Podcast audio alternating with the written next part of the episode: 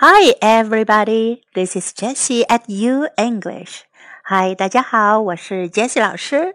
Follow U English, learn a little bit of English every day. Have fun and stick to it. You'll make big progress.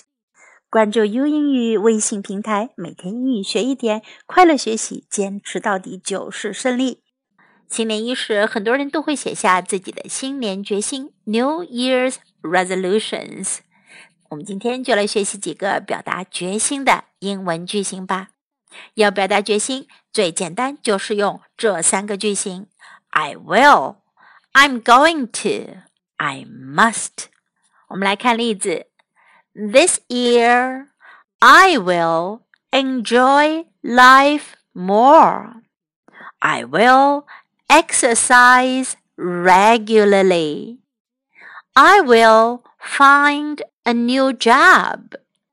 I'm going to get up earlier. I'm going to work harder. I'm going to help more people. I must lose some weight. I must quit smoking. I must change my life. 我们再来听一遍。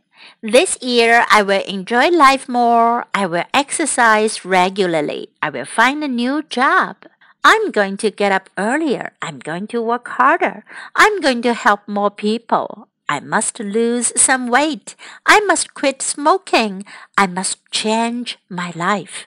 不管你下了什么样的决心， 我在这里都祝福你能坚持到底，美梦成真。Happy New Year! May all your good wishes come true.